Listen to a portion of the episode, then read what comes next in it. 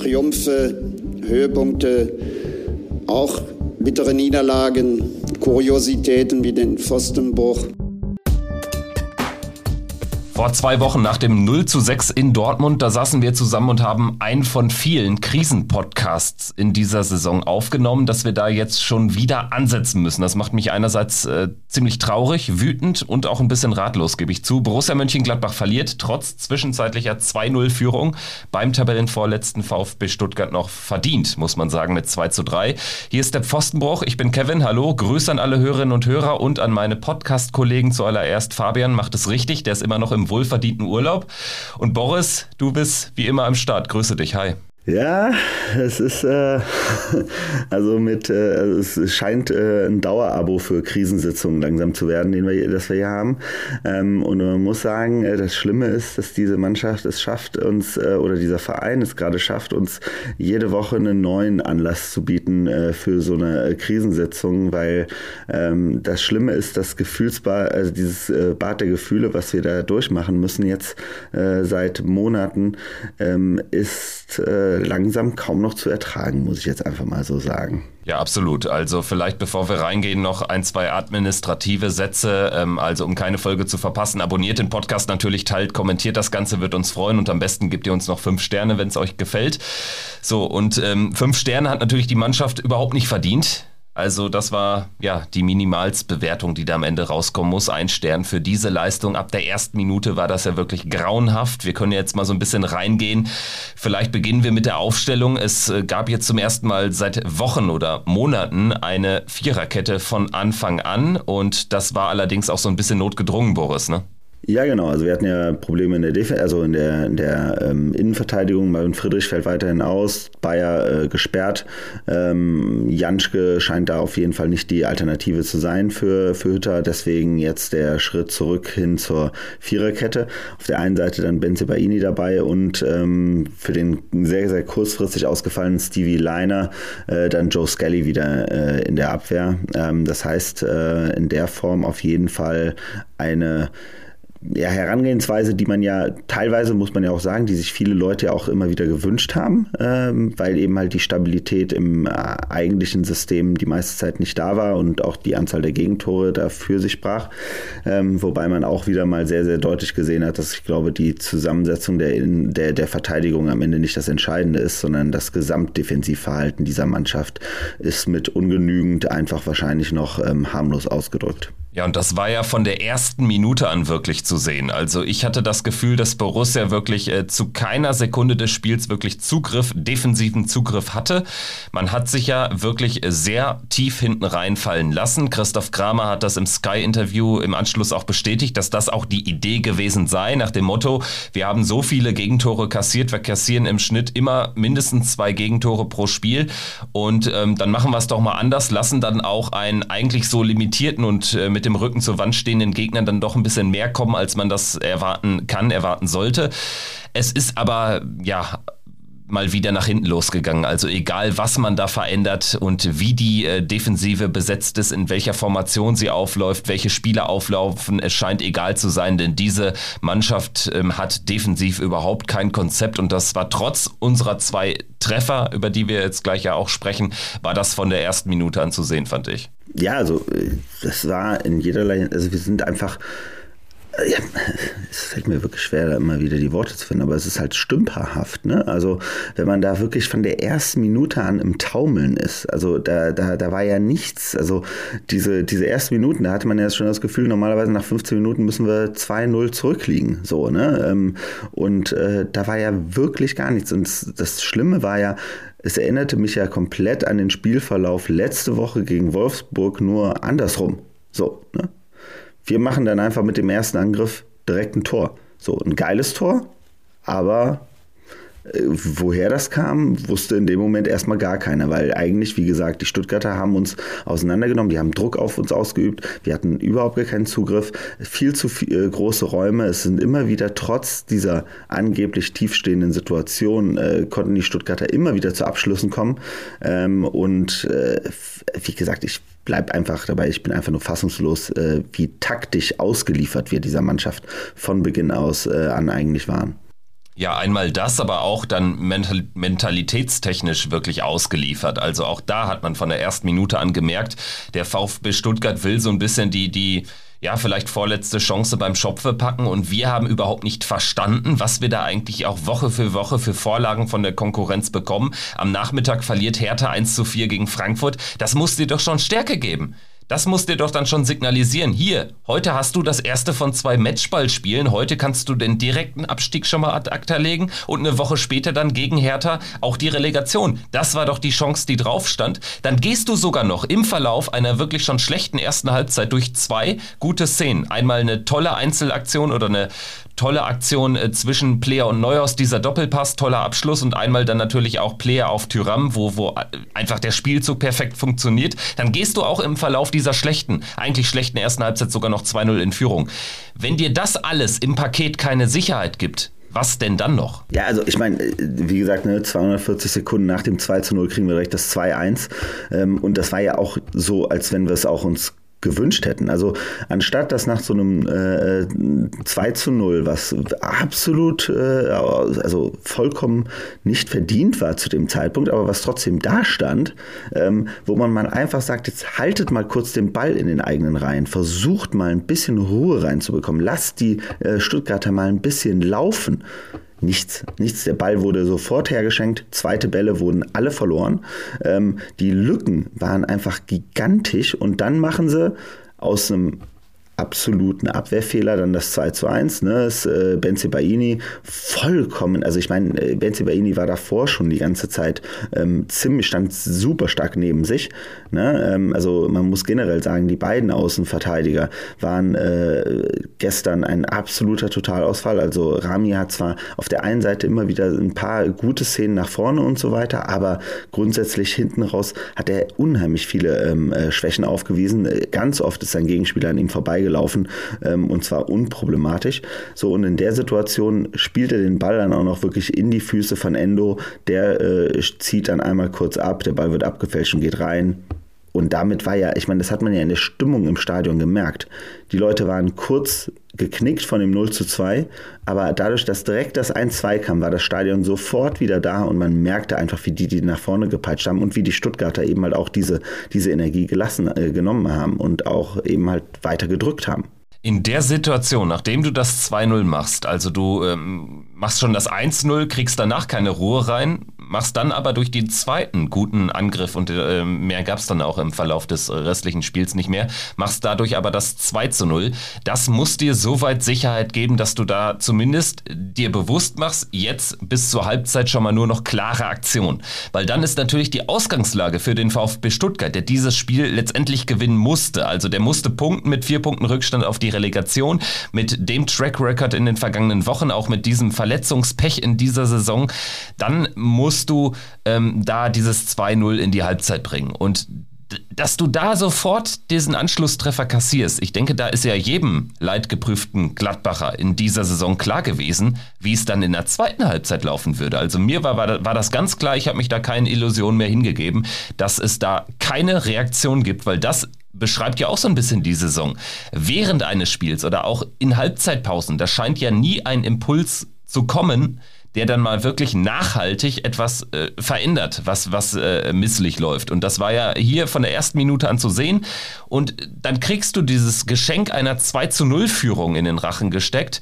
Dann musst du doch in der Situation auch als Trainerteam von außen die Signale geben an die Führungsspieler, an einen Chris Kramer etc. pp, dass jetzt mal klar ist, Leute, reißt euch zusammen, klare Aktion jetzt bis zur Halbzeitpause, denn dann denkt der VfB Stuttgart nochmal ganz anders über das Spiel und, und den Spielverlauf nach. Das ist aber nicht gekommen. Stattdessen kassieren wir das 1 zu 2 auch durch eine Stümperhaft begründet. Natürlich am Ende abgefälscht der, der, der, der, der Schuss von Endo, aber ähm, ich meine, es war ja zu dem Zeitpunkt schon hoch verdient, dass man, dass dann einfach mal einer reinfällt. Ich meine, die hatten so viele Flanken, so viele äh, klare Aktionen im Strafraum. Das ist doch klar, dass äh, du da nicht zu Null durchkommst. Und ähm, ich glaube, das hat auch Jan Sommer in der Situation schon kommen sehen, schon lange kommen sehen. Ja, also was, was mich da halt dann wieder nur einfach enorm ärgert, ist halt einfach die fehlende Trainersituation. Also wir haben da einfach an der Stelle, äh, fühlt es sich an, als wenn wir keinen Trainer an der Seitenlinie hätten, weil, also ganz ehrlich, dass ähm, Joe Skelly äh, vollkommen überfordert war mit der Situation, das hat jeder gesehen. So, also die Tweets über ähm, äh, die äh, fehlende, den fehlenden Zugriff von, von, von Skelly auf egal wer da war, aber vor allen Dingen natürlich in Bezug auf Sosa, ähm, war, ähm, war so eklatant. So auf der anderen Seite Rami Benzebaini. Und dann muss man halt beim Stand von 2 zu 0, selbst dann, und wenn man sieht, der Gegner kommt direkt danach wieder, dann muss man halt schnell umstellen. Da muss man die, da muss man sicherstellen, dass man die Seiten dicht bekommt. So, aber nichts Nichts, es ist ja nichts passiert. So, wir gehen wieder in die, die zweite Halbzeit rein und man denkt noch, oh, ach, jetzt gucken wir mal, jetzt versuchen wir mal das 1 zu 2 zu halten. So la la la la la la la. Das war alles, das, da war dagegen kommt ein Gegner an, die wirklich mit voller Wut gegen uns gespielt haben und die geilen Fußball auch, muss man sagen, gespielt haben. Also ich muss sagen, wenn, wenn man sich das Spiel auch in der ersten Halbzeit schon angeguckt hat, wie die Stuttgarter Fußball gespielt haben, das war ein leidenschaftlicher, geiler Fußball. So, und dagegen stand unser bis dahin nüchterner Konterfußball, der funktioniert hat, aber dann musst du irgendwo ja die Balance hinbekommen und die Balance in der, also wie gesagt, was, was dann ja in der zweiten Halbzeit ablief auf der Abwehrseite, das war dann ja einfach nicht mehr zu fassen. Ne? Also und man muss sich da auch mal wieder wieder mal klar machen, wer da in der Abwehr steht. Ne? Da haben wir einen Matthias Ginter, Nationalspieler, Elvedi, Nationalspieler, Benzi Baini, Nationalspieler, Joe Skelly, auch Nationalspieler äh, aus seiner Sicht. So, und wir haben im defensiven Mittelfeld einen Chris Kramer. So, wir haben Manu Kuneda auf der, äh, in, der, in der Mannschaft drin. So, das sind ja alles Top-Spieler und die schaffen es nicht im Ansatz, einen Defensivverbund äh, aufzubauen. Die schaffen es nicht im Ansatz, den Laden irgendwie ähm, auch, auch emotional ähm, aufrechtzuerhalten, sondern das Ding ist ja wirklich, also wir, wir sind ja wirklich taumelnd in eine zweite Halbzeit reinge, reingegangen. Und das ist, also das, das, das erschließt sich mir nicht. Also, und wie gesagt, ich verstehe, ich verstehe da einfach die Welt nicht mehr. Und das mit einer zwei oder trotz einer 2 zu 1 Führung beim Tabellenvorletzten. Also das muss man sich mal äh, zu Gemüte führen. Und ich finde auch, dass man da ganz klar auch das Trainerteam in die Pflicht nehmen muss. Ich meine, Chris Kramer bestätigt es nach dem Spiel, was die Idee war. Wenn diese Idee aber fernab des sehr glücklichen Zwischenstandes überhaupt nicht funktioniert, und ich meine, das ist ja am Ende eine, Sache von Wahrscheinlichkeiten, dass wenn Sosa da zehn Flanken reinbringt, dass Kalajdzic da natürlich als perfekter Abnehmer, als Tower da irgendwie dann auch was Gefährliches fabriziert. Und wir konnten froh sein, dass er das nicht schon früher gemacht hat. Also da waren ja wirklich Szenen dabei, wo er auch ein Tor verdient gehabt hätte. So, und dass trotzdem nicht reagiert wird und an der Grundausrichtung etwas verändert wird, das ähm, kreide ich da ganz klar auch dem Trainerteam an. Und spätestens in der zweiten Halbzeit musst du da anders rauskommen mit einer anderen Sortierung, mit einer anderen ähm, Grundattitüde ähm, reingehen und äh, vielleicht einfach mal früher draufgehen, früher verteidigen, nicht so tief, weil das hat ja offensichtlich nicht funktioniert fernab des Ergebnisses. Stattdessen lässt man das so weiterlaufen und das ist, wie du sagst, ne, so ein bisschen Larifari nach dem Motto, ja, wir spielen das jetzt hier mal weiter und schauen mal, was bei rumkommt. Aber das können wir uns einfach nicht leisten. Das können wir vor allen Dingen auch nicht. Das haben wir ja in dieser Saison schon mehrfach bewiesen. Ja, und äh, auch da wieder die, die Parallele eben halt dann zu dem äh, Spiel letzte Woche, ne? Ähm, wo, wo, wo wir dann halt ja auch das 2 zu 2 dann irgendwann gemacht haben, so, aber ähm, äh, dann eben halt der Lucky Punch fehlt. So, und äh, wir sehen halt hier eben halt äh, eine Mannschaft, die halt einfach so ehrgeizig waren, also wie die dann das 2 zu 2 erzielt haben, ne? Ähm, das war ja auch, also wie gesagt, das lag ja in der Luft die ganze Zeit. Ähm, und das Schlimme war nur eben halt, jedem Borussen-Fan war dann in dem Moment klar, jetzt fällt auch noch das 3 zu 2. Ne? Also das war ja vollkommen offensichtlich so, ne, weil, weil, weil, weil da ja gar nichts war. Und selbst nach dem, also jetzt mal schon vorwegzunehmen, selbst nach dem 3-2 sind die Stuttgarter ja weiter, obwohl es noch vier, sechs, sechs, sieben Minuten waren bis zum Spielende, haben die Stuttgarter ja weiter konsequent Offensivfußball gespielt. So, also das ist ja, das ist, das ist so bitter, ähm, aus, der, aus der Sicht, weil wir da einfach es nicht ansatzweise geschafft haben, irgendeine Struktur ins Spiel wieder zu bekommen. Wir haben zwar am Ende nochmal ein paar äh, Situationen gehabt, wo man mal ein bisschen wieder drücken konnte, aber da war auch nichts, nichts wirklich Zwingendes dabei. Und äh, auf der anderen Seite hatte man die Stuttgarter, die, die gefühlt ein Loch nach dem anderen in unsere Abwehr reingerissen haben. Diese Situation wie, ich weiß nicht, wer war es, Ma Ma Mamouche, der äh, vor Sommer eben halt den Ball da direkt auf Sommer geknallt hat ähm, und so weiter. Also diese Szenen, äh, das ist ja, das erinnerte mich ja so sehr auch an letzte Woche mit dem Philipp, äh, der ja auch diese, diese Chance hatte, ähm, alleinstehend, wo man sich fragt, wie kann das überhaupt passieren in einem Abwehrverbund, dass ein Spieler so alleine ähm, in einer, in einer Inneroffensivaktion plötzlich vor dem Tor stehen kann. Ich meine auch bei dem 3 zu 2, wenn man sich den Treffer mal sinnbildlich nochmal gibt und äh, da schaut, wie viele Borussen da im eigenen Strafraum stehen. Es ist ja nicht so, dass wir da uns haben auskontern lassen oder so. Das ist ja einfach eine komplette Planlosigkeit im Defensivverbund. Man weiß gar nicht, wo man zu stehen hat, man weiß gar nicht, was man zu tun hat und das gilt für alle Spieler und das finde ich so krass. Also ich meine, dass Adi Hütter jetzt vielleicht nicht der defensiv orientierteste Trainer ist. Das zeigt auch schon eine Bilanz auf seine äh, Frankfurter Saisons oder so. Ne? Also das ist jetzt auch keine ganz neue Erkenntnis. Aber so Basics müssen doch abgerufen werden. Und wenn es in dieser Situation tatsächlich kein Selbstvertrauen ist, was du an den Tag legen kannst, dann zumindest wirklich ähm, Leidenschaft, Kampfeswille, um irgendwie zumindest einen Punkt zu retten, weil auch der wäre natürlich noch wichtig gewesen. Man hätte nämlich die Stuttgarter auf Abstand gehalten, stand Stattdessen ist jetzt die Situation eine ganz andere und eine ganz, ganz bedrohliche. Also so viel Abstiegsvibes habe ich, ähm, ja, muss man ganz klar sagen. Also seit ähm, ähm, dem Moment, als äh, Fronzek entlassen wurde und Favre kam, nicht mehr erlebt im Borussia Park oder äh, rund, um die, rund um die Borussia. Also das ist schon heftig und vor allen Dingen, ähm, das Schlimme ist ja, du weißt jetzt nicht, wie es jetzt bergauf gehen soll, denn ähm, es wurde ja jetzt nach dem Spiel auch wirklich von Sommer und Kramer zumindest Klartext gesprochen und da weißt du jetzt auch ganz genau, hier liegt einiges im Argen. Ja, also jetzt nochmal auf das, äh, auf das Spiel. Ähm, die, also erstmal zu den Abstiegsvibes. Äh, ich würde mal sagen, als, als Favre kam, haben wir noch das Spiel gegen Kaiserslautern, glaube ich, gehabt, wo das, äh, wo das, äh, der Abstieg dann eigentlich für uns alle ja beschlossene Sache war. Ähm, aber ja, hundertprozentig.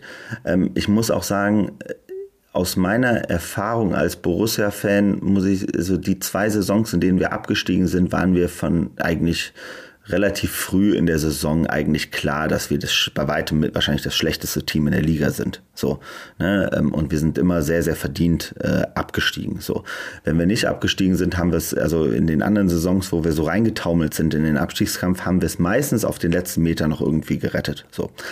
Und das Schlimme ist, dass ich das Gefühl habe, darauf verlassen sich irgendwie alle Leute. Ne? Und wenn man sich die, die Aussagen von Hütter ähm, in den, von, von ein paar Monaten noch angehört hat, das ist genau das. Die, waren, die sind sich so sicher, dass sie nicht absteigen, weil ja die Qualität im Kader so hoch ist.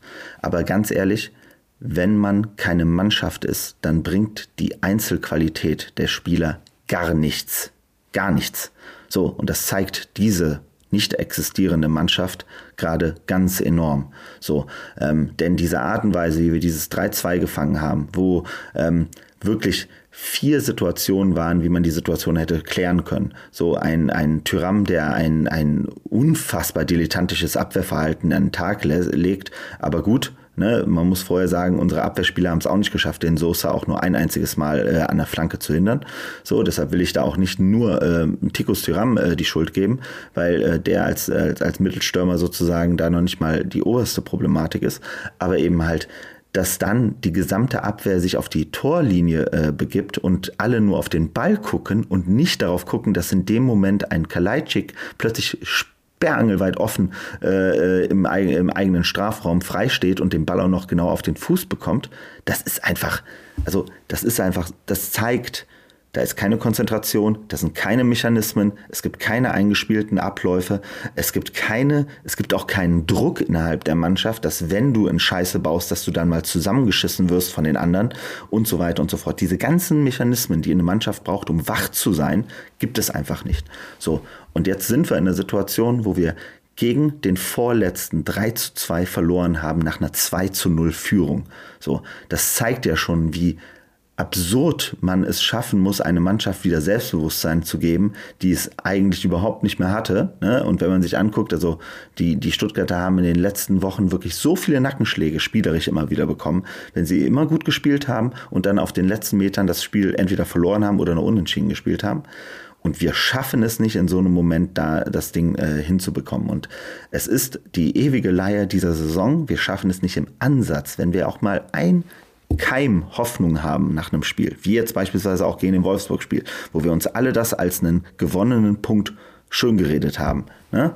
ähm, dass wir es nicht im Ansatz schaffen, das zu bestätigen, das ist die Leier dieser Saison und das ist und am Ende bleibe ich dabei, es sind zwei Verantwortliche. Es ist auf der einen Seite der Trainer und auf der anderen Seite ist eine nicht intakte Mannschaft. Und da dann jetzt auf die zwei Interviews nach dem Spiel zu kommen, da war eine Aussage von Chris Kramer und die war aus meiner Sicht, also grundsätzlich habe ich auch so geschrieben, sind die Brandmauern eingerissen worden von beiden. Ganz klar, sie haben beide ganz deutlich gemacht, dies ist keine Mannschaft aktuell. So, und wir sind nicht, wir haben kein Konzept, es gibt keine ähm, Trainerstrategie ähm, aktuell. So, und es gibt keine Mechanismen und es gibt das alles nicht. Aber was das Schlimmste war, war dann die Aussage, und das erklärt aus meiner Sicht relativ viel, das war die Aussage von Chris Kramer in Bezug auf die Grüppchenbildung. Denn was heißt Grüppchenbildung? Grüppchenbildung war, muss man mal ganz ehrlich sagen, zwar ein Thema, was wir hier manchmal angesprochen haben, aber in der medialen Sicht war Grüppchenbildung nie ein Thema. So. Das heißt, ich würde jetzt behaupten, dass es nichts, was von außen in die Mannschaft reingetragen wurde, sondern es scheint etwas zu sein, womit sich die Mannschaft akut selber beschäftigt. So. Und das zeugt ja davon, dass es anscheinend unterschiedliche Spielweisen auf dem Platz gibt, die nicht miteinander zusammenpassen. So. Das heißt, dass entweder die Abwehr oder Teile der Abwehr einen anderen Stil bevorzugen als das, was in anderen Bereichen des äh, Teams äh, gespielt werden äh, möchte.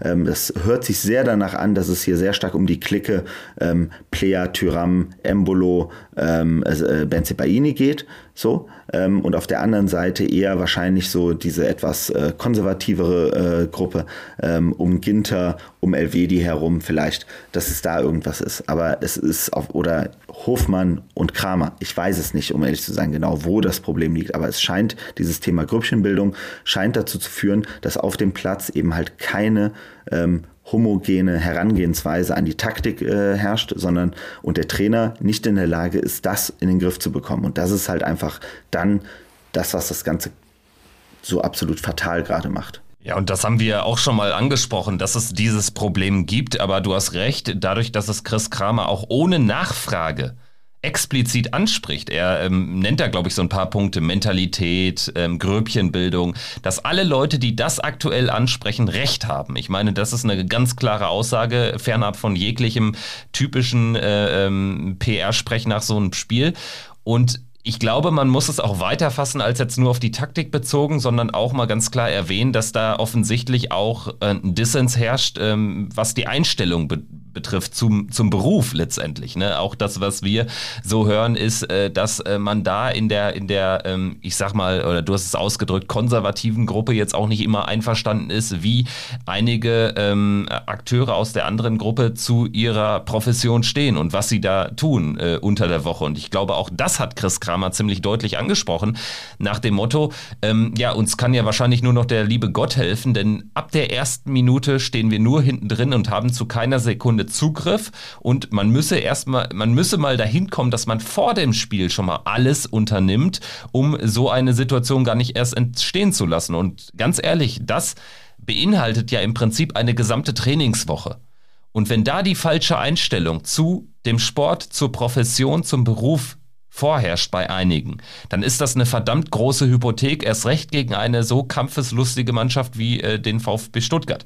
Und ich meine, auch das hat ja Chris Kramer da sehr deutlich gemacht in diesen zwei Minuten bei Sky. War übrigens auch gut da vom Reporter, dass da auch explizit nachgefragt wurde nach dem, äh, äh, nach dem Motto, warum standet ihr denn so tief? Also das war sehr erkenntnisreich und ähm, war jetzt auch nicht das erste Mal, dass Chris Kramer tatsächlich zu deutlichen Worten äh, finden musste. Allerdings war es jetzt das erste Mal, wo wirklich einige Brandmauern, so hast du es ja ausgedrückt, eingerissen wurden. Das war jetzt eine neue Qualität, ne? Ja, und ähm, ich meine, dazu kommt natürlich auch nochmal, also eine Sache, die haben wir noch gar nicht angesprochen, äh, die Auswechslung. Kone raus und Embolo rein. Also das, das meine ich ja, ne? Also wenn man sich das mal anguckt, man erkennt sehr einfach auf dem Platz, wo die Probleme herrschen. Wir haben Kalajdzic nicht in den Griff bekommen, Sosa nicht in den Griff bekommen, Mamouche nicht in den Griff bekommen. So, das sind drei Spieler, die eigentlich gefühlt 90 Prozent aller gefährlichen Situationen von Stuttgart in, äh, also in, oder ich würde mal behaupten, 100 Prozent aller gefährlichen Situationen von Stuttgart war einer von diesen dreien involviert. So, ähm, dann gibt es Wege, das zu mitigieren. Da gibt es Wege, wie man das in den Griff bekommt. So. Und dann packe ich eben halt einen Patrick Herrmann noch zu einem Joe Scully, wo ich ganz klar weiß, der, der, der, der, der flügt hinten auch die letzten 15 Meter vom Platz eben halt um, damit da keiner an ihm vorbeikommt. Auch wenn er uns spielerisch keinen Schritt nach vorne bringt, aber der, der, der, der macht wenigstens die Raum, Räume eng, sozusagen. Ne? Ähm, aber dann nehme ich einen Defensivspieler beim Stand von 2 zu 2 zu dem Zeitpunkt. Ja, 72. Ja. Minute, 2-2, ja. genau. Ja, genau, 2-2. Nehme ich einen, äh, einen, defensiven Mittelfeldspieler oder einen zentralen Mittelfeldspieler raus und äh, nehme einen weiteren Stürmer rein. Auf der anderen Seite sehe ich, dass ein Tikus Tyram zu dem Zeitpunkt schon kaum noch in der Lage war, nach einem Sprint überhaupt noch ansatzweise zurückzulaufen. So.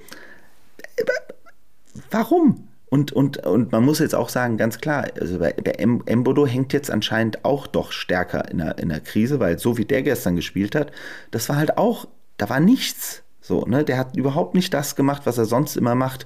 Schön mit dem, mit dem Körper wenigstens noch viel Bälle halten und so weiter und so fort. Nichts. So, also, das heißt da, ich glaube, und um ehrlich zu sein, das ist ja auch etwas, das spürt ja auch die Mannschaft, dass wir von außen keine Unterstützung bekommen. Also vom Trainerteam. So. Und dann kommt dieser Vibe da rein. Und äh, wenn ich mir dann eben halt angucke, wie angefressen ein Jan Sommer und ein Chris Kramer dann an der Seitenlinie dann nach dem Spiel reagiert haben, dann erklärt sich das da eigentlich aus meiner Sicht, ne, an so einer Stelle. Weil sie einfach sagen, so nach dem Motto, okay, wir kriegen ja noch nicht mal irgendeine Unterstützung. So, ne, selbst die Sachen, die offensichtlich sind, werden nicht mal von außen ange, äh, angegangen. Ähm, und wenn ich mir diese Seitenlinie auch immer wieder angucke, dann ne, haben wir letzte Woche ja schon gesprochen, ne, dieses, dieses, dieser Blick von, von Hütter, der macht mir an der Stelle immer am meisten Angst, weil ich nicht das Gefühl habe, dass der wie ein, wie ein Matarazzo auf der anderen Seite eben halt da dran steht und wirklich aktiv im Spiel gestehen ist, sondern Hütter versucht da ein bisschen mit seinem Finger immer rumzuzeigen, wo er gerne, was, was er gerne haben möchte. Aber den Zugriff auf die Mannschaft hat er aus meiner Sicht nicht. So, bringt uns jetzt auch nichts mehr. Also mir ist es auch scheißegal am Ende, ob jetzt ein Hütter geht und ein Feuerwehrmann kommt und so weiter und so fort. Ich würde ich hätte es am liebsten schon vor vier Wochen gemacht.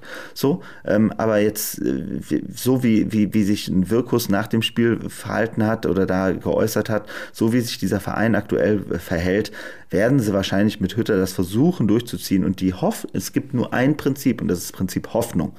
Hoffnung, dass es zwei Mannschaften gibt, die ganz weit schlechter sind als wir und eine Mannschaft gibt, die aus Dummheit es schafft, in die Relegation zu fallen, außer uns. So, das ist das einzige Prinzip, was wir haben. Genau das muss man sich jetzt bewusst machen. Wir sind nämlich an dem Punkt angekommen. Ich glaube, wir haben jetzt alles mal versucht. Jetzt wurde sogar mal die Viererkette installiert. Auch das äh, hat nicht geklappt. Jetzt wurde gegen einen Tabellen 17. so tief gestanden, wie man das sonst nicht mal ähm, bei den Bayern machen würde. So, dementsprechend ist ja im Prinzip das gesamte Besteck auch einmal eingesetzt worden vom Trainerteam. Und mehr scheint da nicht zu sein, weil über Emotionen scheinen sie die Mannschaft auch nicht zu kriegen, beziehungsweise auch noch nie bekommen zu haben. Ein, ähm, nicht nur ein Adi Hütter, ein Peintinger nach dem 3 zu 2, der hängt wirklich in den Seilen da und dem siehst du an. Dem steht ins Gesicht geschrieben, mein Gott, ich weiß nicht mehr, was ich hier noch machen soll. So, und ähm, über Adi Hütter haben wir schon gesprochen, machen wir gleich aber auch nochmal, weil natürlich jetzt die Diskussion da auch nochmal ganz akut wird. Aber ich denke auch man muss sich wirklich bewusst machen, es geht eigentlich nur noch über das Prinzip Hoffnung. Und das scheint ja im gesamten Verein vorzuherrschen. Ansonsten ist ja auch so ein Interview von äh, Roland Wirkus bei den Sportstudio-Kollegen anders nicht zu erklären. Ich meine, das waren schon wieder drei Fragen, drei Antworten in 23 Sekunden. Das alleine fand ich schon stark. Ich weiß nicht, ob da jetzt irgendwas geschnitten wurde oder so. Auf jeden Fall aber auch sehr einsilbige Antworten. Antworten, die, glaube ich, da kannst du uns mal so ein bisschen aufklären, die, glaube ich, auch äh, PR-technisch scheiße sind, weil sie irgendwie keinen Fan irgendwie abholen. Und ähm, zweitens dann auch eine ähm, Antwort auf die Frage, ob es einen Notfallplan gebe, Stichwort Trainer, äh, wo, wo ganz klar das Nein kam, wo man sich fragen muss, ist das jetzt nur ein Bluff?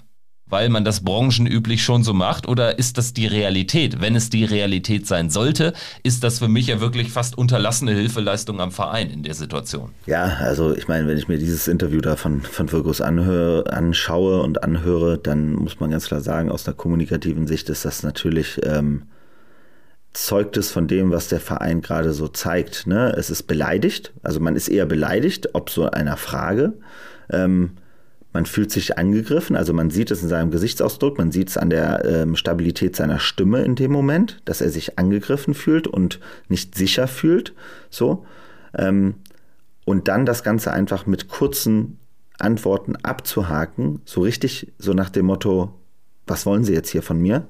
Ähm, bei, bei jemandem, der sich das noch nicht erlauben kann, weil er noch nicht die, das Standing hat, also wenn jetzt mal wieder, ne, also wenn das ein anderer Manager macht, der irgendwie ähm, der sich jeden Journalist schon 15 Mal äh, hoch und runter äh, äh, besprochen hat, dann ist das was anderes, aber da muss man ganz klar sagen, den, den, den Ruf hat Wirkus jetzt noch nicht. Und ähm, also das war, wie du es schon sagst, du als Fan was nimmst du aus so einem Gespräch mit? Du nimmst das Gespräch mit immer mehr Wagenburg-Mentalität. Wir kesseln uns ein.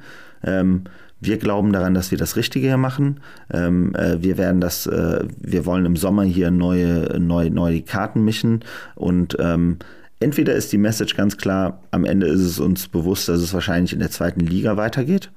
So, ähm, was ich mir nicht vorstellen kann in dem Verein. Das fände ich ähm, auch extrem krass. Ich meine, ähm, alles ist doch schlimmer als irgendwie in dem Fall, sprechen wir es konkret mal aus, eine Trainerentlassung, also auch finanziell. Kann mir ja keiner erzählen, dass man das irgendwie so einspeist nach dem Motto, ja, dann sind wir halt ein Jahr in der zweiten Liga. Das wirft dich ja so lange zurück, geschweige denn, du hast ja nicht die Sicherheit, dass du dann auch sofort wieder hochkommst, wenn du siehst, wer da unten sich tummelt und selbst so Vereine wie Schalke und Hamburg, die sich gefangen haben, äh, ähm, eigentlich äh, hängen da jetzt auch ein paar Punkte hinter den Aufstiegsrängen weg. Ne? Also ist ja auch keine Garantie. Ja, also wenn nach der Zweitligasaison am Ende Darmstadt aufsteigt, dann äh, können wir uns alle vorstellen, was das für eine Zweitligasaison wird nächstes Jahr.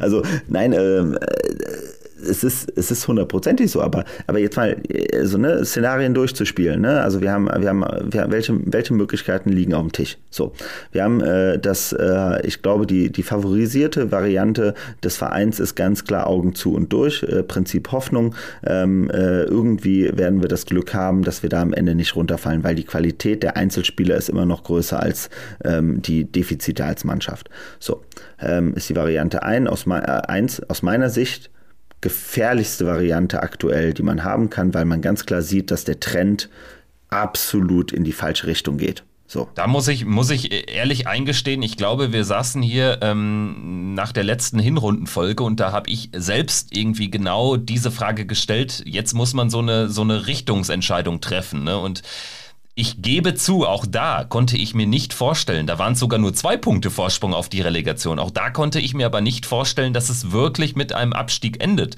Und ähm, nach dem Motto, man wird schon irgendwie die 34, 35, 36 Punkte holen. Jetzt allerdings gebe ich zu, ist die Lage so ernst und hat sich nochmal so verändert, dass man ja eigentlich nur aufgrund ähm, ja, der, der stümperhaften Konkurrenz jetzt äh, da steht, wo man noch steht. Ich meine, wir haben den 13. Platz jetzt seit Wochen nicht verlassen. Das liegt ja nicht an uns. So, und dann haben wir Szenario 2. Szenario 2 ist, wir entlassen jetzt sofort den Trainer. Ähm, wir holen einen Feuerwehrmann rein. Ne? Ähm, Wobei man jetzt sagen muss, das merkt man ja auch gerade bei Hertha, glaube ich, der Markt ist jetzt nicht gerade äh, super attraktiv. Also wenn, reden wir da über Lucien Favre oder den alle, den alle wollen oder beziehungsweise ja, wo sich die meisten hinter vereinen können. Ja, natürlich. Also wenn wir Lucien Favre bekommen würden, äh, wie gesagt, ich, wenn wir eins wissen ist, dann würde er es auf jeden Fall schaffen, die Defensive in den Griff zu bekommen. ähm, also, ne, aber, aber ja, also Feuerwehrmann Feuerwehrmann hat aber trotz alledem natürlich auch ein paar Risiken. Ne? Ähm, da, da kommst du nicht drum herum, dass ähm, du auf jeden Fall locker und also die Gefahr läufst, dass du auf jeden Fall zwei, drei Spiele erstmal richtig ähm, Hochrisiko hast, weil die Person erstmal Zugriff haben muss und unter Umständen noch Fehler macht. So.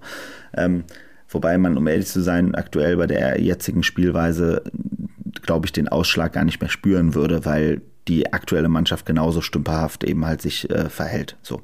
Ähm, und äh, gibt es da überhaupt noch ein anderes Szenario? Ja, es gäbe noch eins, und zwar, äh, dass Hütter von sich aus sagt, ich gehe. Das wäre natürlich noch eine andere Variante, die so ein bisschen den äh, Verein aus der Agierrolle so ein bisschen nehmen würde, weil ich meine, äh, uns allen ist ja bewusst, dass es wahrscheinlich jetzt von Vereinsseite wird es ja ein ganz klares Festhalten an Adi Hütter geben.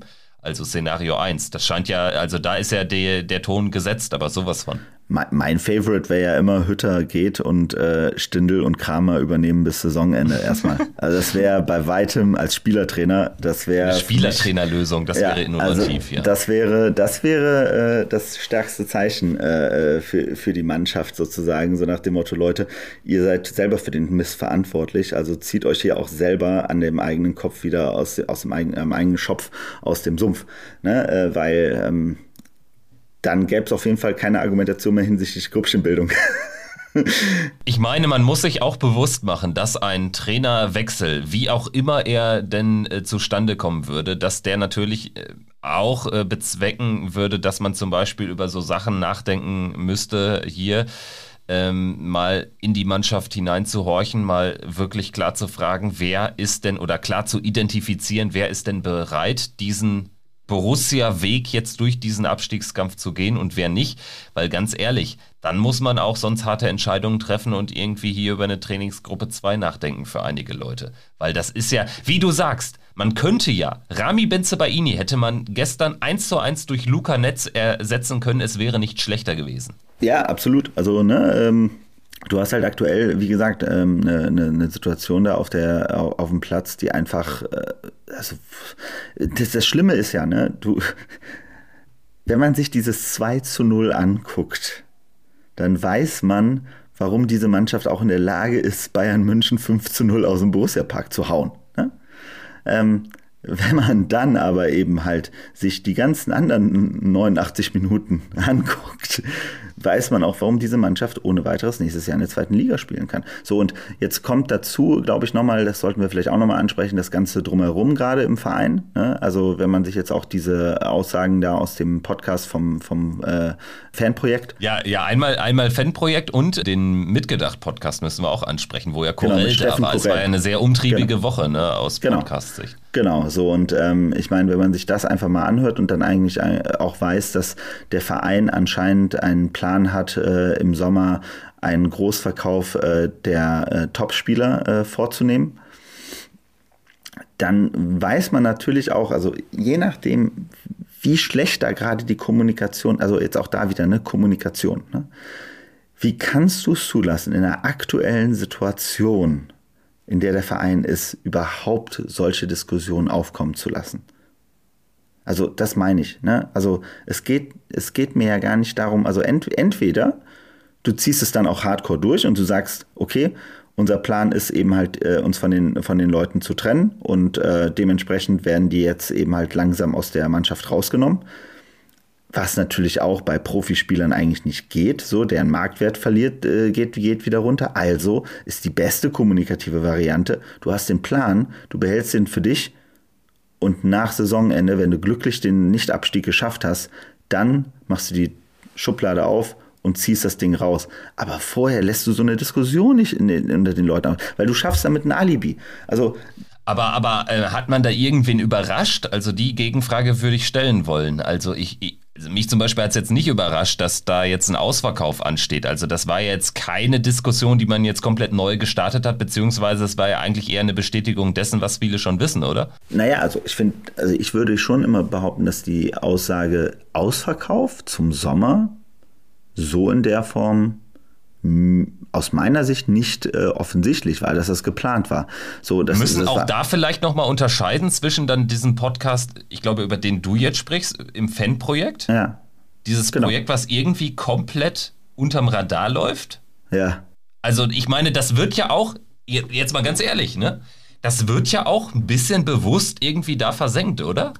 Ja. Man will ja offensichtlich gar nicht, dass das irgendwie große Kreise schlägt. Ja. von Seiten des Machern, der Macher dort, die natürlich auch dem Verein sehr nachstehen. Finde ich schon kurios. Das andere Thema ist Corell bei Mitgedacht, ne? wo natürlich ähm, auch äh, ähm, einige Erkenntnisse äh, rausgezogen werden konnten. Aber also ich glaube, die Unterscheidung muss man jetzt schon nochmal machen. Ja, absolut, absolut. Aber eben halt, wie gesagt, nur wenn man eben halt davon ausgeht, dass wir jetzt wirklich im Sommer ähm, Hofmann loswerden wollen, Benzebaini loswerden wollen, Neuhaus loswerden wollen. Also wenn diese Aussage jetzt im Raum steht, Ne, ähm, und das den Spielern auch jetzt kommunikativ an allen Ecken äh, so ent, entgegenknallt, ähm, das ist halt wie gesagt, es ist halt einfach nicht clever. Es schafft einfach unfassbar dämliche Nebenkriegsschauplätze jetzt gerade neben dem Platz wieder, wo wir ja noch vor ein paar Wochen gesagt haben, ist es ganz gut, dass der Verein erstmals geschafft hat, wieder ein bisschen Ruhe reinzubekommen nach den FC Hollywood äh, oder nach den Borussia Hollywood äh, Wochen. Ähm, haben wir jetzt leider eine Situation, wo der Verein einfach den Eindruck macht nach außen hin, als gibt es eine gewisse Form von Auflösungserscheinung. So, du hast keine Mannschaft, du hast kein sicheres Trainerteam, du hast einen Sportdirektor, der komplett neu ist, du hast äh, ein neues äh, einen Jugendsportverantwortlichen äh, und so weiter und so fort. Also das heißt also, das wirkt gerade alles unfassbar instabil und das ist natürlich auch ein, ein, Punkt für eine Mannschaft, wodurch du einfach unfassbar geile Adibis immer hast. Es gab aber natürlich einen Zeitslot in dieser Rückrunde. Und zwar nach dem Augsburg-Sieg, wo du tatsächlich es hinkriegen hättest können, als Verein so diese Grundstimmung zu erzeugen nach dem Motto, alle gemeinsam für Borussia. Wir kommen durch diese schwere Zeit durch. Und da muss ich ganz ehrlich so hart sagen, dieses Momentum hat man gekillt durch die für uns alle an dem Tag sehr überraschende Entscheidung äh, für Wirkus als Sportdirektor, dreieinhalb Jahre etc. pp. Die Wagenburg wurde aufgezogen. Ganz ehrlich, das hätte ich Borussia gratis, hätte ich denen Beratung gegeben dass man das so jetzt, glaube ich, nicht hätte machen sollen. Und das hätten wir alle machen können. Und das finde ich schon skurril, weil da hat man so ein bisschen auch so dieses Gefühl für den Verein, für die, die Schwingung rund um Borussia komplett einfach mal wieder ähm, links liegen gelassen, weil ich glaube, das war der Moment eigentlich, wo man eine positive Grundstimmung für den Rest der Saison hatte. Nach diesen zwei Spielen Bielefeld-Augsburg, wo man das Gefühl bekam, ja, die Mannschaft, der Verein hat verstanden.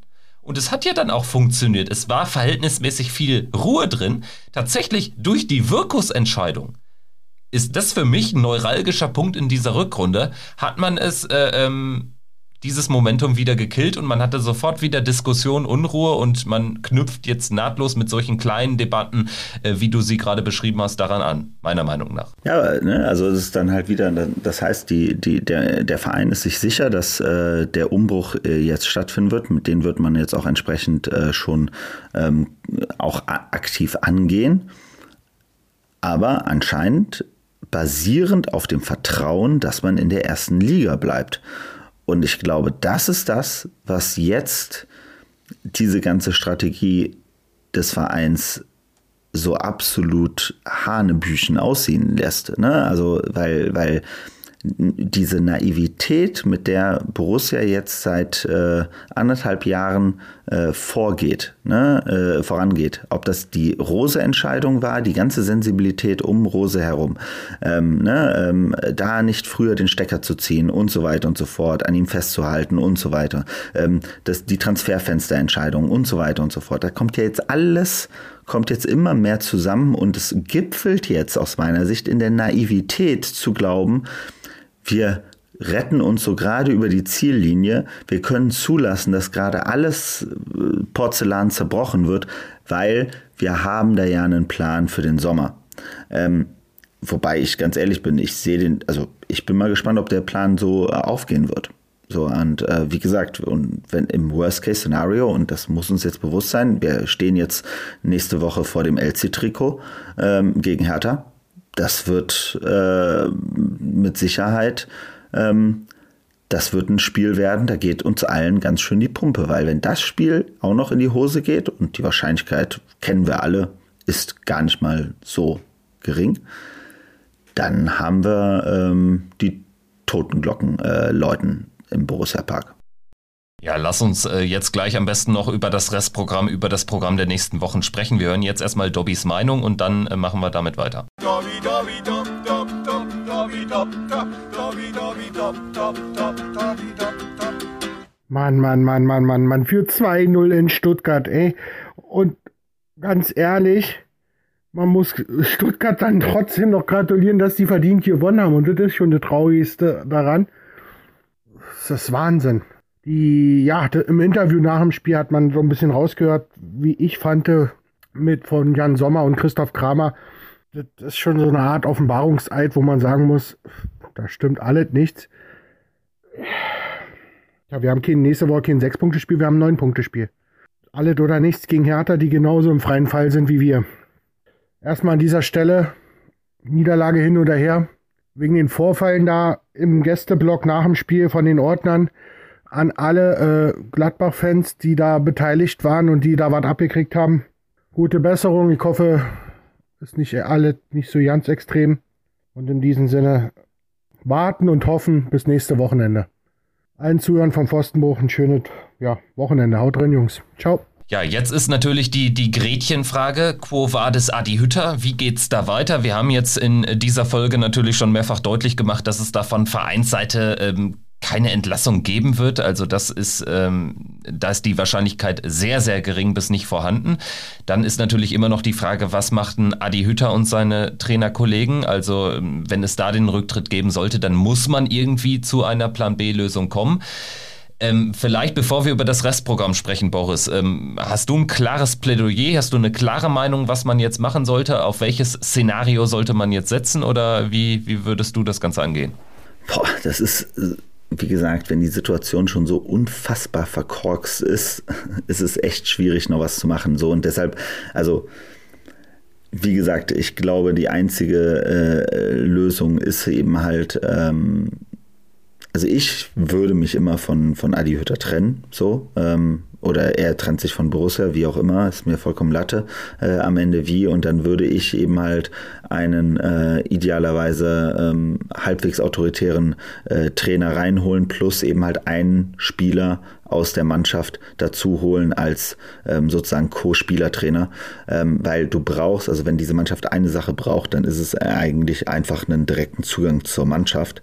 Ähm, und da muss man sagen, also wer weiß, wie viel da ein, in den letzten zwölf Monaten zerbrochen ist zwischen Verein, Trainer und Mannschaft, da muss man was Kittendes irgendwo aufbauen und, äh, und da muss man irgendwie ein Vertrauen irgendwo auch in die Mannschaft reingeben, ähm, dass sie da in der Lage ist, sich da wieder selbst zu motivieren und so weiter ne? und auch zu überlegen, wie, wie trainieren wir. Ähm, weil äh, so wie es da weitergeht, also so wie es da aktuell läuft, äh, kann es einfach nicht weitergehen. Also ganz ehrlich, es, es, ist kein, es gibt keine einfache Lösung gerade. Es gibt auch keine, keine, keine offene Lösung, die, finde ich, auf dem Tisch liegt, die alles äh, sofort äh, äh, wegschieben kann, weil ähm, der Verein ist in einer strukturellen Krise, der ist in einer ähm, Realitätskrise aus meiner Sicht. Ähm, und da wirst du nicht äh, mit ähm, schnellen Aktion, Aktionen äh, Grundsätzliches äh, wieder gut machen können. Wie siehst du es? Ja, das Ding ist ja den einzigen Hebel, den du jetzt in dieser Situation ansetzen kannst, weil du kannst ja jetzt nicht irgendwie über Nacht die, die Vereinsstrategie ähm, etc. pp. verändern, vor allen Dingen ähm, nicht so verändern, dass sie sich jetzt irgendwie in den letzten neun Spielen dann auch in sportlichen äh, positiveren Ergebnissen niederschlägt. Das heißt, den einzigen Hebel, den du eigentlich hast, ist tatsächlich die Trainerposition wir sehen es immer wieder, dass das natürlich ähm, was bewirkt, dass dann auf einmal etwas anders läuft und wir alle ähm, wundern uns teilweise darüber, warum das so ist. Aber tatsächlich darfst du jetzt auch nicht den Fehler machen, dass du zu lange damit wartest. Denn was ist denn jetzt, wenn jetzt aus den nächsten, ja, wir werden gleich über das Restprogramm sprechen, aus den nächsten fünf Spielen, wo du eigentlich nominell, sind wir häufig, aber nominell wirklich immer die bessere Mannschaft sein sollten, das heißt, wo du punkten musst. Das sind äh, Spiele gegen Hertha, Bochum, Fürth, sowas. Derby, hinten raus noch Mainz. So. Wenn du in diesen Spielen unzureichend punktest, das heißt irgendwie, keine Ahnung, vielleicht nur drei, vier Punkte holst, dann stehst du nach dann 30 Spielen jetzt ziemlich sicher zumindest auf Platz 16. Und willst du dann noch irgendwas bewirken, dann musst du ja wirklich einen Lucky Shot haben. Weil ansonsten, ähm, also du kannst ja jetzt zumindest noch in einem letzten Zeitpunkt vor vor allen Dingen diesem richtungweisenden Spiel gegen Hertha BSC, wo vielleicht oder wahrscheinlich sogar bei denen Trainerwechsel ansteht. Da kannst du jetzt nochmal einen Akzent setzen und tatsächlich, es würde mir leid tun für Adi Hütter, weil ich glaube, also den, den, der hat schon was, der ist aber in der komplett falschen Situation bei uns und er beweist leider, und deswegen hat er für mich auch Kredit verspielt, einfach, dass er dann jetzt aber auch nicht irgendwie so diesen Masterplan entwickeln konnte, mit allem, was er versucht hat, um die Mannschaft zumindest dann in eine sichere Restsaison zu hieven, weil das äh, ist ja jetzt ein ums andere Mal in, in Brunnen gefallen. Und äh, ganz grundsätzlich muss man aber natürlich dann auch, wenn man dann irgendwann sich an die große Fehlersuche macht, dann muss man auch ganz ehrlich sagen, dass ein Abstieg auch Max Eberls Abstieg wäre. Ne? Also ich meine, Adi Hütter, eins muss man ihm lassen. Das ist wirklich kommunikativ überhaupt nicht so, dass er irgendwie durchblicken lassen würde, wie unzufrieden er eigentlich ist und wie unzufrieden er auch sein darf, berechtigterweise, weil da wurden Versprechungen gemacht. Das ist alles nicht eingehalten worden. Also ähm, Max Eberl hat da letztendlich auch so gesehen nicht mit offenen Karten gespielt, denn wenn offensichtlich, wie es dann am Ende auch kam, nicht klar war, dass diese Mannschaft schon grundlegend verändert werden würde und auf Adi Hütter zugeschnitten werden würde, dann ähm, ja, darf ich ihn wahrscheinlich nicht holen, schon gar nicht für siebeneinhalb Millionen. Ne? Und jetzt steht er da mit einem Kader, der ein also alles ist aber kein Adi-Hütter-Kader. Und ähm, er lässt es manchmal dann aufblitzen mit der Truppe. Siehe 5-0 Bayern, siehe 2-1 in München. Und es gab auch noch ein, zwei andere gute Spiele.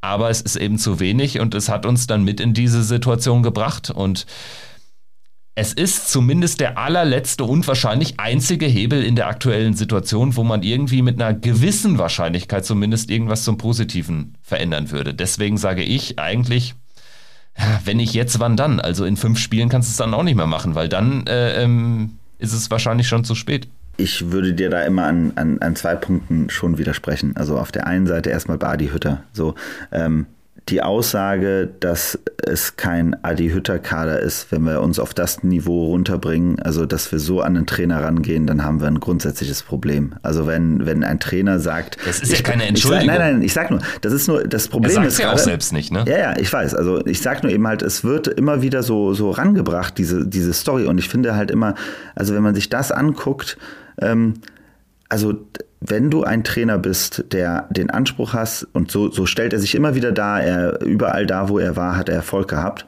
ähm, äh, so ungefähr, dann ganz ehrlich, dann kannst du nicht sagen, das hängt davon ab, welche, welche Leute ich in, mein, in meiner Truppe habe. So, das ist ein, das ist der rein, rein qualitativ. Das haben wir über die letzten Jahre gesehen, sozusagen. Wahrscheinlich hat es selten so einen einen, äh, einen, einen hochqualitativen Kader gegeben, wie den, den wir jetzt haben. So, es ist keine Mannschaft. So, und am Ende muss man ganz klar sagen, die Aufgabe aus einem Kader äh, aus äh, 22 äh, Profis eine Mannschaft zu machen, das ist die Aufgabe eines Trainers. Und ähm, Adi Hütter hat es bis heute nicht ansatzweise geschafft, eine Mannschaft äh, auf den Platz zu bringen. So, ähm, das heißt, an der Stelle würde ich ganz klar sagen, ähm, da, die, die, und die Aussage jetzt, und das ist der zweite Punkt, die Aussage mit den Versprechungen, auch das finde ich gerade eine ganz unangenehme Sache, gerade die da äh, rausgeht, ähm, weil da irgendwelche Sachen jetzt an die Medien durchgestochen werden, äh, im Hinblick auch nochmal auf Eberl, um idealerweise jetzt kommunikativ den Sündenbock für die aktuelle Situation zu finden. Und das ist ganz klar aus Sicht des Vereins. Und ich glaube auch, äh, da lassen sich einige Medien auch treiben, ähm, ist ganz klar, ähm, Max Eberl. Ähm, ich glaube, wenn wir Max Eberl fragen würden, wie er einige Entscheidungen in diesem Verein in den letzten paar Jahren äh, betrachtet hat und wie er da äh, sich verhalten hat, auch in Bezug auf einige der Entscheidungen, ähm, dann würde sich da ein wesentlich ausgeglicheneres Bild äh, ergeben. So, ähm, das heißt also, ich würde immer sagen, natürlich, wenn diese Mannschaft absteigt, dieser Verein absteigt, dann hat Max Eberl da eine enorme einen enormen Anteil dran, hundertprozentig, ähm, auf jeden Fall, weil er war eben halt äh, der ähm, äh, Manager, der das Ganze verantwortet hat, der Geschäftsführer Sport über die letzten äh, zig Jahre. Ähm, so, ne? Aber eben halt, da kann sich genauso wenig ein Steffen Korell rausreden, da kann sich genauso wenig eine Vereinsführung rausreden, da kann sich genauso wenig eben halt ähm, die jetzige, äh, das jetzige Trainerteam rausreden, da kann sich genauso wenig die Mannschaft rausreden. Ähm, weil jeder dieser, dieser Spieler muss ein Interesse haben, seinen Marktwert zu steigern und äh, erfolgreichen Fußball spielen zu können.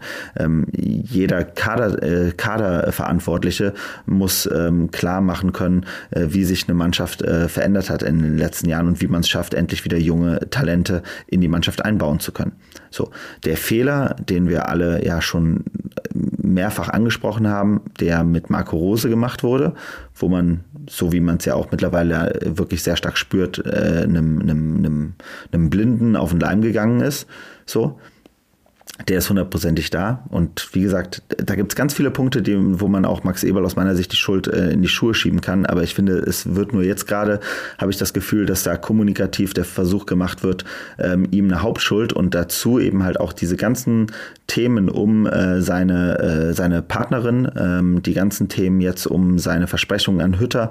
Ähm, das sind alles Sachen, die werden, habe ich das Gefühl, schon fast äh, strategisch an die Medien gegeben, ähm, um da eben halt ein gewisses Bild aufrecht zu erhalten, ähm, was davon ablenkt, wo unter Umständen die viel größeren strukturellen Probleme in diesem Verein gerade liegen. Ja, fair enough. Also auf jeden Fall äh, gebe ich dir recht, dass natürlich Adi Hütter einen maßgeblichen oder das Trainerteam einen maßgeblichen Anteil äh, oder einen Einfluss darauf hat, ähm, ob eine Mannschaft eine Mannschaft ist. Natürlich. Und ähm, je nachdem oder so wie er sich gibt, hat man häufig das Gefühl, dass es eben genau der falsche Trainer dann auch in der aktuellen Situation vor allen Dingen ist, wo es dann so auf so Basics, auf das Abrufen von Basics etc. pp ankommt.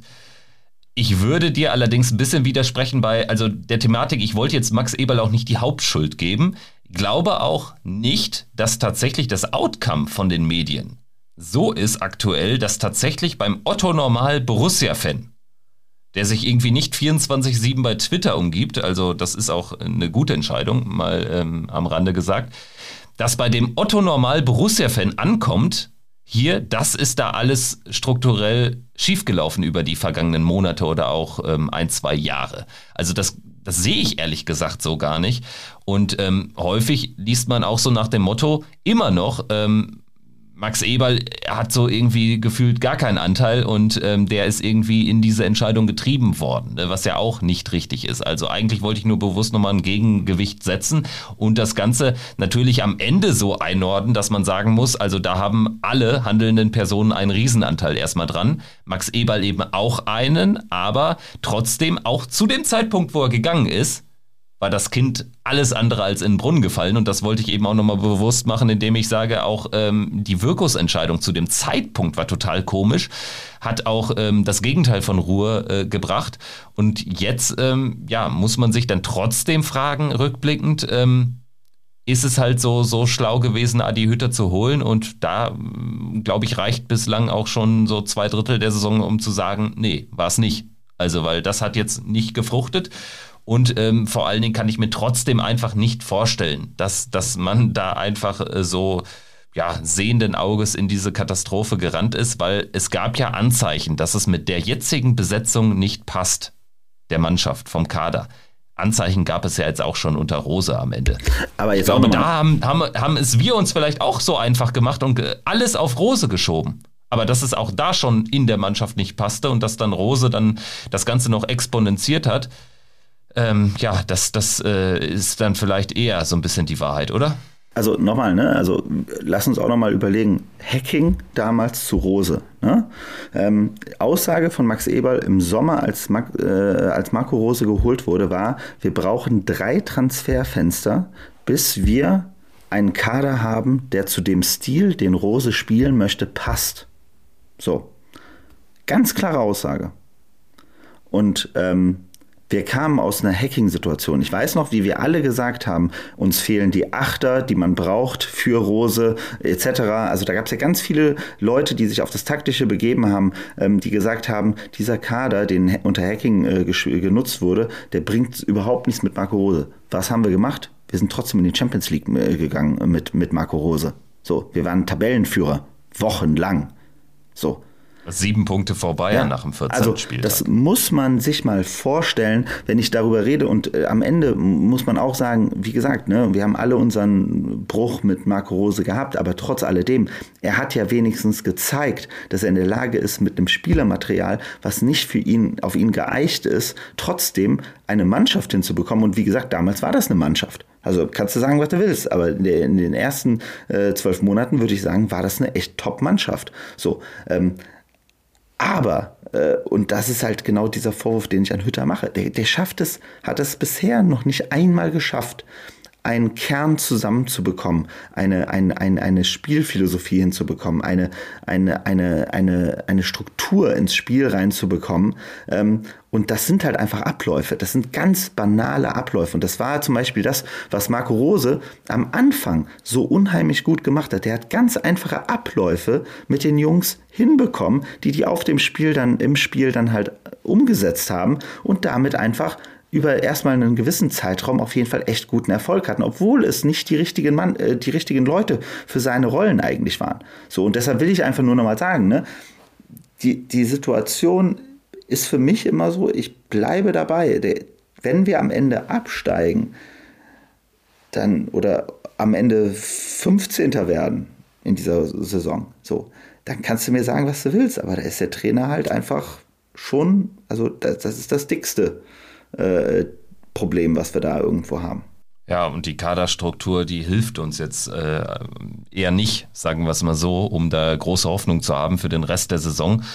Lass uns einen Haken hintermachen und vielleicht nochmal kurz über das Restprogramm sprechen. Es geht jetzt gegen Hertha weiter. Das ist ein absoluter Krisengipfel. Wieder 18.30 am Samstag. Die Hertha. Ähm Peter Ahrens hat ein El Citrico genannt und das ist, glaube ich, die beste Formulierung, die, die man dafür haben kann. Zwei Mannschaften, die so viel, die schon sich so in die Hose geschissen haben, bevor der erste Anstoß überhaupt erfolgt ist. Ja, tatsächlich. Also da bin ich äh, sehr gespannt, wie äh, sich so das Spiel äh, ausgestalten wird. Ich bin vor allen Dingen gespannt, wer auf der Hertha Trainerbank sitzt, ob das Taifun Korkut sein wird.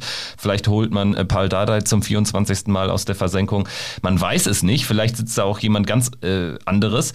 Auf jeden Fall äh, zittern da mir ganz ehrlich jetzt schon die Knie. Also das wird eine, eine extrem harte Woche für jeden Borussia-Fan, weil du weißt, das ist einfach jetzt so ein richtungweisendes Spiel und wir wissen auch, dass wir es sehr häufig gerade in solchen in solchen Partien dann häufig auch gerne mal verkacken. Ich meine, gestern in Stuttgart haben wir schon einen kleinen Vorgeschmack geliefert, aber wenn du jetzt gegen Hertha verlieren solltest, dann wird es halt richtig, richtig eng. Dann geht es Freitagabends an der Kastropper Straße nach Bochum.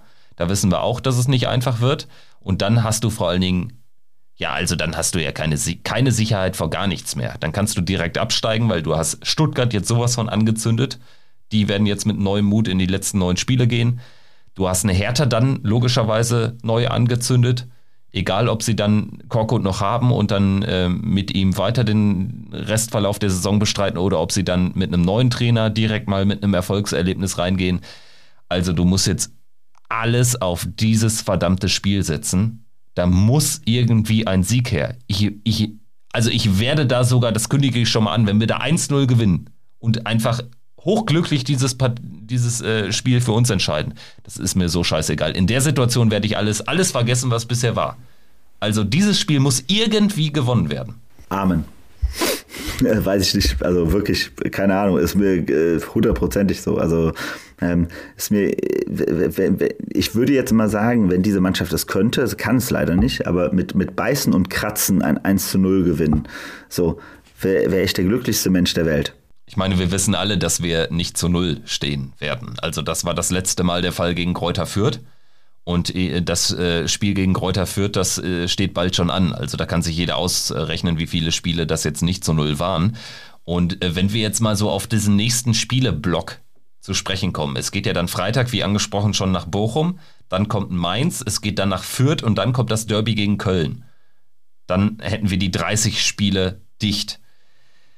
Jetzt ganz ehrlich, ich bin kein Fan von diesen großen Berechnungen. Erst recht nicht äh, in den Fliehkräften des Abstiegskampfs, da kann man sich da, glaube ich, auch auf äh, ganz falsches Feld bewegen. Aber wenn du aus diesen Spielen keine sieben Punkte holst, und das ist jetzt auch nicht zu viel verlangt. Ich meine, das wären fucking zwei Siege, ein Unentschieden, zwei Niederlagen.